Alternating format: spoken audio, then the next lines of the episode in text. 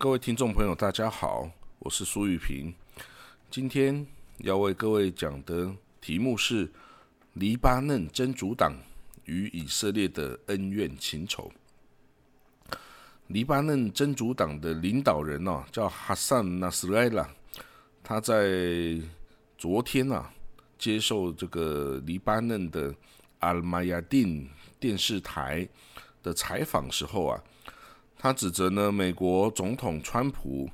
还有沙地阿拉伯的穆罕默德·本·萨勒曼王储和以色列这三方啊，这个打算暗杀他哦。那他将这个暗杀计划呢，这个与这个美国啊，在二零二零年一月，也就是今年一月呀，这个在这个伊拉克。巴格达机场啊，暗杀了这个伊朗革命卫队的阿尔戈斯这个圣城旅啊的指挥官卡森啊苏雷曼尼，这个以及这个伊拉克的真主党旅的领袖叫做阿布马赫迪穆罕迪斯，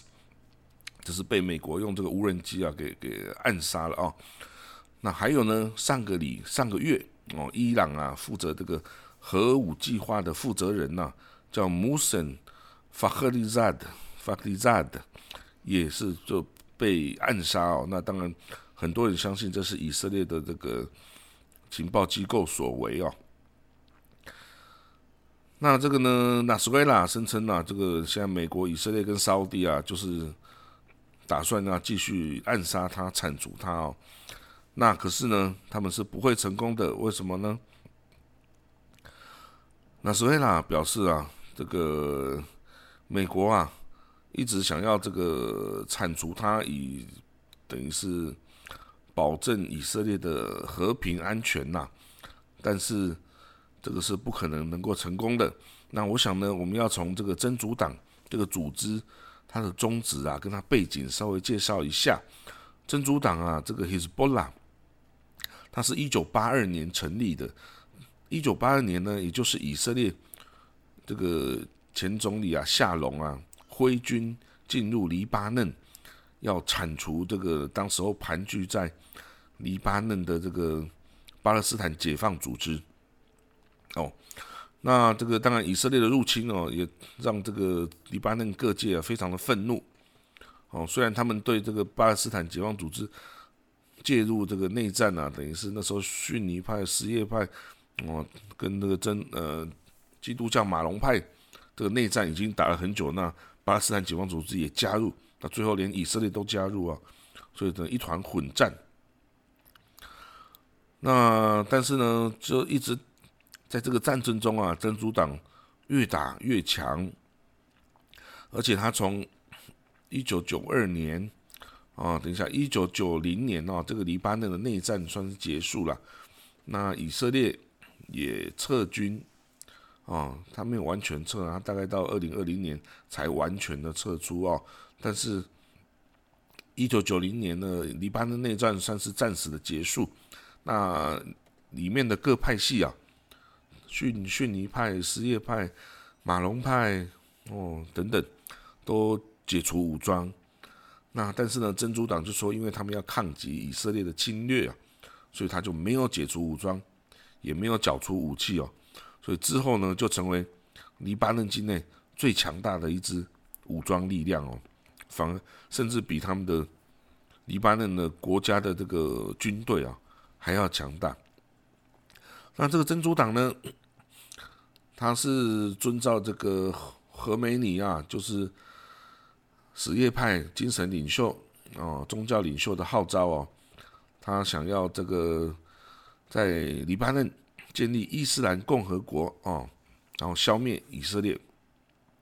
那除了这个军事组织之外呢，他还有从事慈善啊、新闻啊、教育啊、学校啊、医院啊等等的这个慈善组织哦。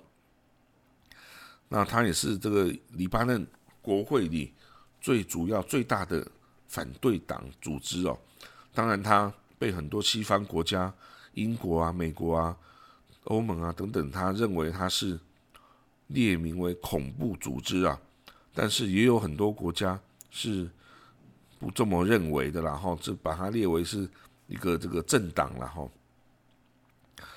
那这个比如说呢，二零零九年的这个大选哦，黎巴嫩的国会大选，真主党啊，竟然在这个一百二十八席中赢得了五十八席哦，所以他是势力非常强大的。那他在二零零六年哦，真主党跟以色列之间爆发一个很大的战争，因为他在那年七月十二号啊，真主党的武装啊，他突击到以色列境内，把以色列军队这个边界的巡逻队啊，也抓了两活捉了两名士兵回回这个黎南哦，结果双方就爆发军事冲突。当年的一月啊，我是第一次外放到以色列，我就经历过这场战争。那个时候没有所谓的艾伦洞啊，这个反火箭的系统啊，哎，那时候还没有发明。结果呢，以色列北部的城镇啊，海法啦、纳哈利亚啦等等哦，都被这个火箭哦打得非常严重，很多的残垣断壁啊，这是非常严重。但是呢，因为这个珍珠党啊，他的他把他的所有的武力啊、军备啊都地下化了，他在战争前都已经做好准备，所以以色列就算派了军队，哦进入黎南去清剿，也是没有办法，也是没有办法把它清剿出来，因为它都地下化了，所以到最后呢，以色列没有办法，也只好就是匆匆的，就是达成了。停火协议之后，就没有继续再再再再交战哦。但是呢，珍珠党也从二零零六年以后，成为以色列北边最大的边患哦。那在那个呃叙利亚跟伊拉克啊，陷入这个伊斯兰国的这个 Islamic State 哈的的这个叛乱的时候啊。这个珍珠党啊，它很特别，它是站在这个叙利亚政府阿塞德政权呐的那一方，它与阿塞德政府军呐一起去对抗这个伊斯兰国的军队。哦，伊斯兰国是然后砍人头啊，非常骁勇、骁勇善战的。他是那个伊斯兰国是属于这个逊尼派，然后呢，这个阿塞德叙利亚阿塞德政府军。他们是属于阿拉维派，阿拉维呢是属于这个什叶派的一个小支派哦，所以他跟什叶派的真主党啊、伊朗啊都是好朋友哦。好了，那这个在在跟这个伊伊斯兰国的交战哦，哇，这个我相信呢，这个真主党哦，他虽然有很多的死伤，可是他存这个存留下来的战士哦。都是有实际战场经验的这个武装人员哦，